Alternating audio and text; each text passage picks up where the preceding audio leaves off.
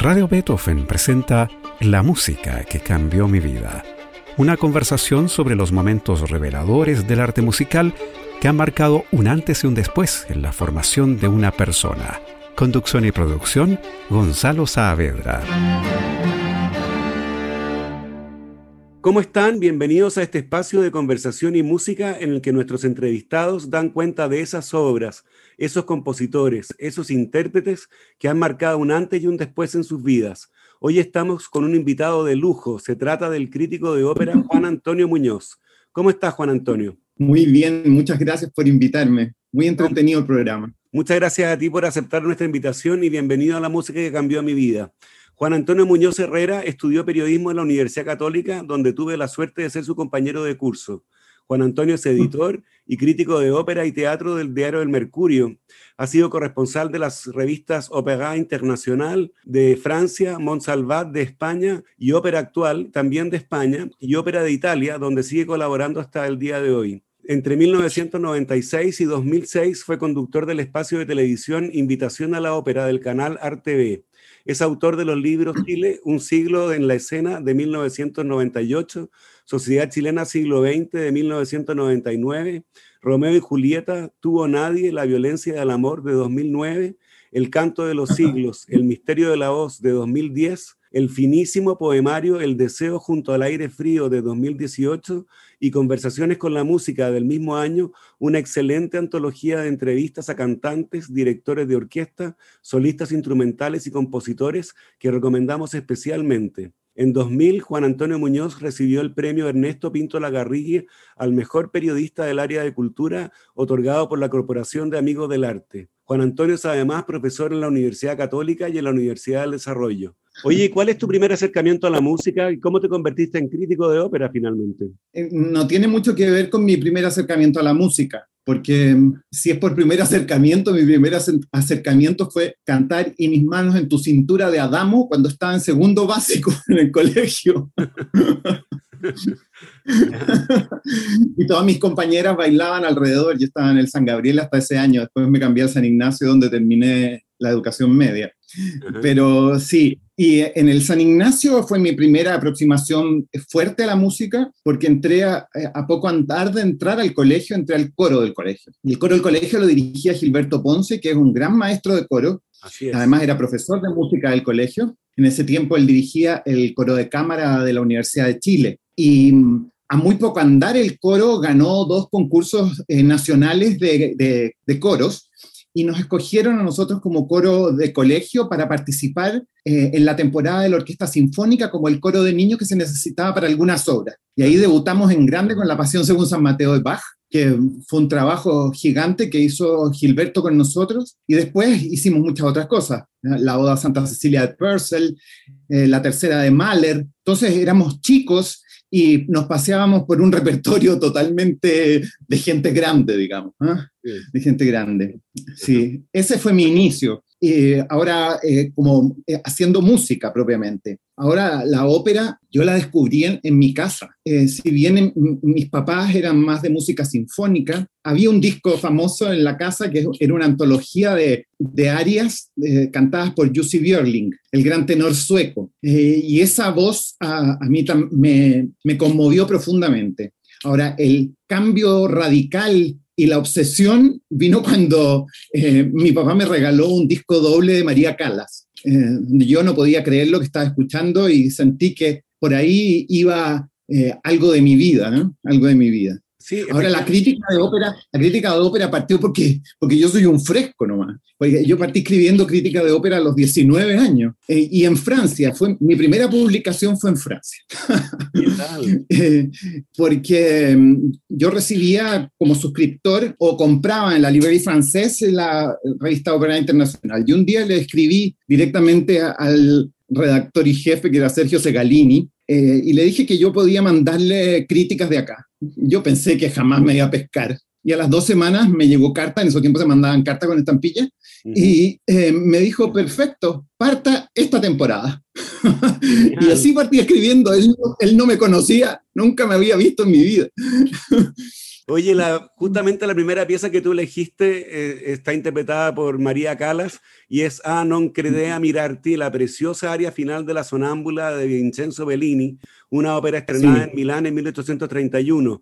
Cuéntanos de esta música, Juan, y por qué es tan importante que, que, la elegiste como una de las que ha cambiado tu vida. Eh, bueno, esta es esencia del bel canto romántico pero sobre todo la escogí por la presencia de María Cala. Yo creo que hay, hay dos eh, elementos que son bien esenciales para el teatro cantado. Una es, uno es la, la, verdad dramática que es capaz de transmitir un intérprete y lo otro es la capacidad de vocación que ese intérprete tiene. Eh, yo creo que la capacidad de evocación es lo que distingue a los artistas de los demás intérpretes, sea en cualquier ámbito, y particularmente en el uso de la voz. Ahora, también pienso que la ópera, para que resulte, para que tenga un, un resultado efectivo, debe evocar en el público una especie de reacción intuitiva que asocie las vivencias más actuales de la persona que escucha, lo presente, por lo tanto, con aquello que es más arcano, eh, lo profundo que existe en su ser. Estas emociones eh, vividas por el individuo son transportadas a través de la música, creo, a unos planos superiores que van a revestir de trascendencia a esa experiencia. Yo creo que eso es lo fundamental, porque si no es escuchar una voz que hace cosas imposibles de hacer, nada más. Por otra parte, la, verdad dramática sintetiza esa convicción como, em, ¿cómo decirlo?, musical e interpretativa del artista y es esencial para que resulte el espectáculo. Entonces, así es así como el drama cantado se convierte en una referencia no de lo cotidiano, sino de lo excepcional. A mí me parece que esta área demuestra que María Calas es una artista de lo excepcional, capaz de evocar y dar sentido trascendente a sus personajes e incluso de dar sentido a aspectos trascendentes de nuestra vida, de la vida de la gente que escucha. Por eso escogí esta área. Oye, escuchemos entonces a Non Credea Mirarti, área final de la sonámbula de Bellini.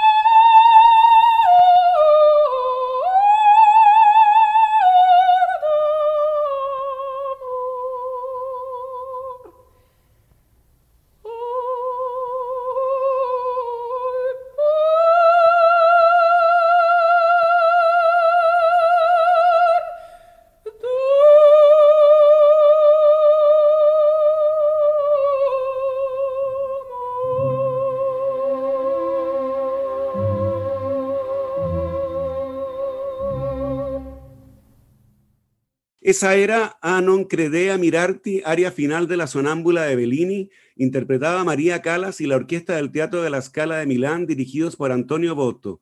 Estamos con el crítico de ópera Juan Antonio Muñoz en la música que cambió mi vida en Radio Beethoven. Juan Antonio, tu segunda opción para este programa es Exulta Filiación, motete para solista de Claudio Monteverdi. Este motete solo, con un texto adaptado y ampliado de la comunión para la misa de, de la madrugada del día de Navidad, fue publicado en 1629 en la cuarta colección de canciones sagradas, editados por Lorenzo Calvi, por entonces maestro de coro de la Catedral de Pavia. ¿Por qué este motete es una de las músicas que cambió tu vida? Yo tuve varias maneras de entrar a la música. Una parte que te conté, lo, que yo pude hacer con mi, actividad coral como niño en el colegio. Después vino la ópera, pero en paralelo a la ópera, eh, siempre a mí me gustó la música de la Edad Media, del Renacimiento y el, y el Barroco temprano. Y ocurrió que estando yo en tercero medio del colegio, vino a Chile Emma Kirkby y Anthony Rulli. Ella es cantante y el laudista famoso, ambos famosos, en ese tiempo estaban produciendo un verdadero ardor dentro de la música antigua con los eh, discos que estaban grabando para Loisolier. Eh, ellos vinieron a hacer un concierto o dos, yo fui a uno, a la Casa Central de la Universidad Católica, pero hicieron un seminario. Y por esas cosas del destino, yo partí al campus oriente de la Católica y pedí entrar al seminario, seminario que no estaba permitido para alumnos de colegio. Eh, y estaba ahí Merian Fons, cantante, madre de Felipe Castro, el actor, de Andrés Castro, de Pablo Castro, y eran todos alumnos del colegio en ese tiempo. Y la Merian me, me, dejó pasar. Y yo estuve en, en el seminario completo de McKirby y Anthony Ruley y aprendí un millón de cosas ¿no? en poco tiempo. Eh, la música antigua, por supuesto, se me metió en la sangre. Eh, posteriormente yo me casé con Magdalena Menábar y Magdalena Menábar precisamente a ese rubro se dedicó. Y esta fue una de las obras también que cantó Magdalena. Además, Emma Kirby me llevó primero por el, el, el, Renacimiento y el primer barroco italiano y después por el Renacimiento inglés, que también se convirtió en algo importante para mí y sobre todo para Magdalena. Magdalena mi señora hizo buena parte de su carrera dedicada al repertorio eh, renacentista, isabelino inglés. esta obra, además, su afiliación es maravillosa, es de una dificultad sobrehumana, y Emma Kirby, como van a poder escuchar, la canta maravillosamente. Muy bien, entonces escuchemos el comienzo de Exulta Filiación de Claudio Monteverdi, un motete de 1629. Interpretan justamente Emma Kirby y el Concert of Music dirigidos por Anthony Rulli. Exulta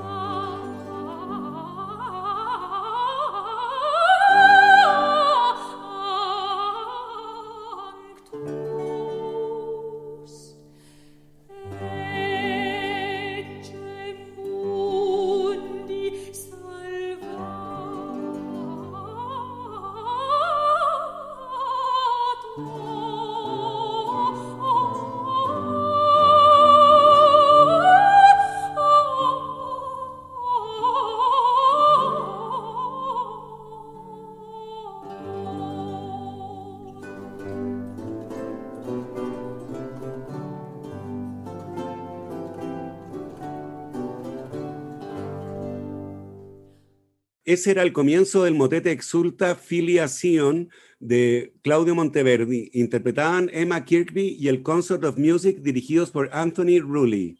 Estamos con el crítico de ópera Juan Antonio Muñoz en la música que cambió mi vida en Radio Beethoven. Tu tercera selección, Juan, para este programa es Al irme a dormir, de las cuatro últimas canciones de Richard Strauss, un ultra concentrado de belleza musical escrito en 1948 cuando el compositor tenía 84 años. El texto es de Hermann Hesse eh, e incluye un exquisito solo de violín. Y la letra dice así, cansado del día, debe recibir mi añoranza ansiosa amigablemente la noche como al niño fatigado. Manos, dejad los quehaceres. Cabeza, olvida todo pensamiento. Todos mis sentidos desean hundirse en el sueño. Y el alma sin vigilancia desea colgándose de libres alas vivir profunda e intensamente en el círculo mágico de la noche. Háblanos de este pozo de belleza, Juanito, y también de la intérprete que has elegido, que es la soprano húngara Silvia Sass. Eh, yo creo que esta es música que te conecta con el infinito. Yo no sé, me puedo imaginar en el estado en que estaba Richard Strauss cuando compuso esto. Bueno, tres de estos poemas son de Hermann Hesse. Sí. Uno de ellos es Beim Schlafen gehen, el último, Im Abendrot, es de Eichendorff. Así es. Eh, pero en todos, en, en todos estos hay un camino, un tránsito eh, por la vida, ¿no? Y el deslumbramiento de, de la vida y como al final viene el decaimiento o también la sorpresa frente a lo que viene, que podría ser la muerte. Es el último capítulo de la lírica posromántica. Yo reconozco que después de 1960 me cuesta escuchar cosas a mí, eh, pero la música de este tiempo eh, me fascina y Richard Strauss es un compositor que yo tengo metido en el alma. ¿ah? Su, obra, por supuesto, también su obra orquestal, no solamente sus óperas ni sus líderes y sus líderes. Esta es una obra maravillosa, sencillamente. Bueno, la canta Silvia Shash, una de las intérpretes que ha tenido, han tenido los Fillets Líder, que para mí es una persona muy querida, es una amiga mía, yo la conozco aquí desde que vino desde 1984 a cantar Tosca, volvió al año siguiente para hacer Macbeth, y desde entonces tenemos una amistad que cultivamos mutuamente con mucho cariño y con mucho cuidado. Me parece que esta versión de Beim es sencillamente preciosa, dirige Erwin Lukas, eh, la orquesta de Budapest, y es algo muy especial también para ella. De partida, ella dice que de las grabaciones que ella hizo, que son varias, Los Fearless Líder es la que más le gusta, junto a Medea de Cherubini, pero esta está absolutamente en su corazón, sobre todo porque precisamente con esta canción es que su profesora, la profesora Olga Reviegi, la hacía practicar el fiato, es decir, el canto de largo aliento, cuando ella era estudiante. Eh, se van a poder dar cuenta quienes escuchen que es necesario tener un gran fiato para cantar Beim Schlafen gehen. Bueno, escuchemos entonces, al irme a dormir, la tercera de las cuatro últimas canciones de Richard Strauss.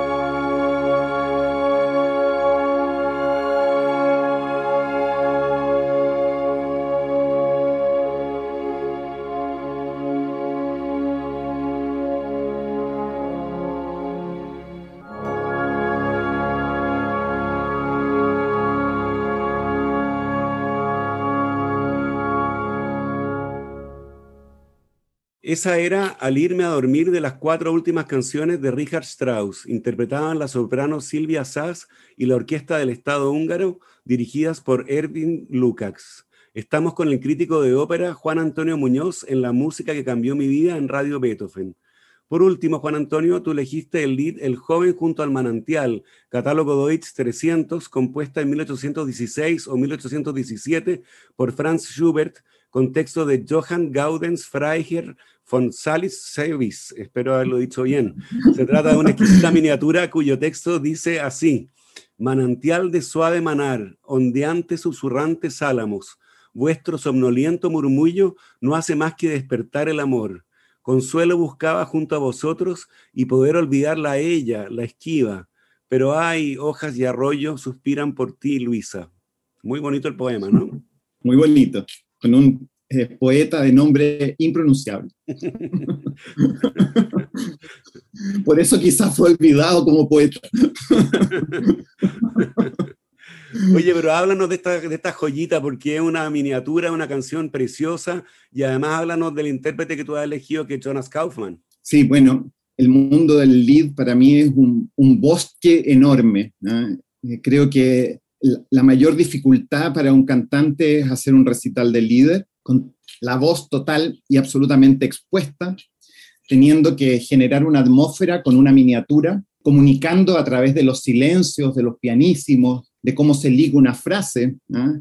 y sin jamás expandir la voz a todo, a todo volumen. ¿ah?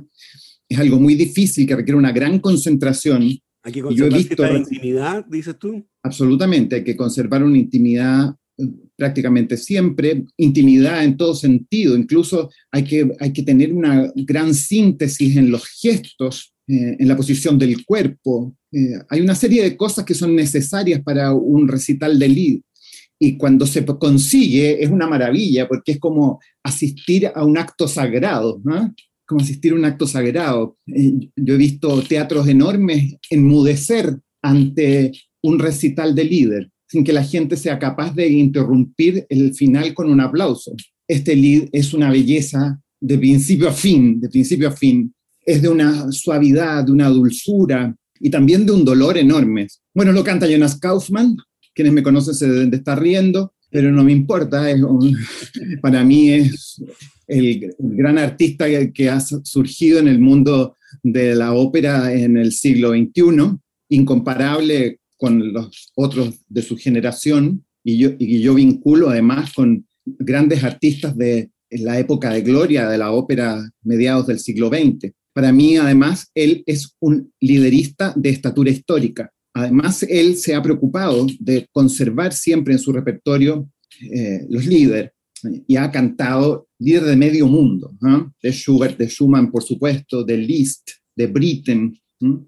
etcétera. Sus recitales de líder, yo he ido a varios, y mm, siempre conducen a una introspección eh, absoluta de parte del público que repleta los teatros como en un estado medio de veneración. Yo habría querido que Kaufman debutara en Chile con un recital de líder más que con un recital de ópera, si bien es un gran cantante de ópera también. Mm, pero yo habría querido que hubiera sido con un, con un recital de líder. Ojalá sea posible algún día. Ojalá, por supuesto. Por mientras, escuchemos El joven junto al manantial, catálogo Deutsch 300 de Franz Schubert. Interpretan el tenor Jonas Kaufmann y Helmut Deutsch en piano.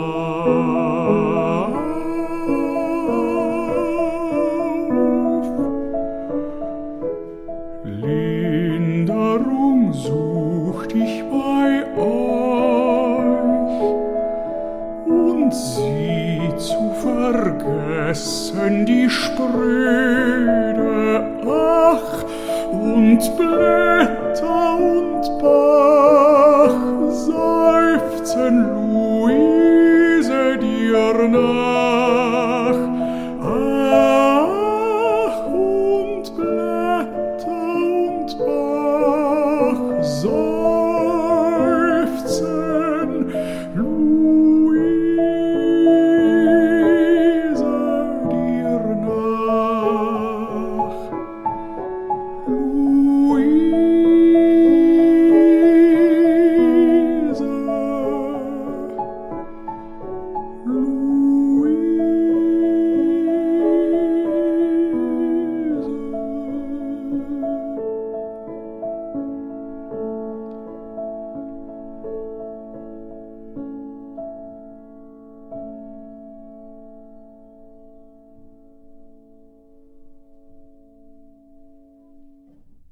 Ese era el lead El joven junto al manantial, catálogo Deutsch 300 de Franz Schubert.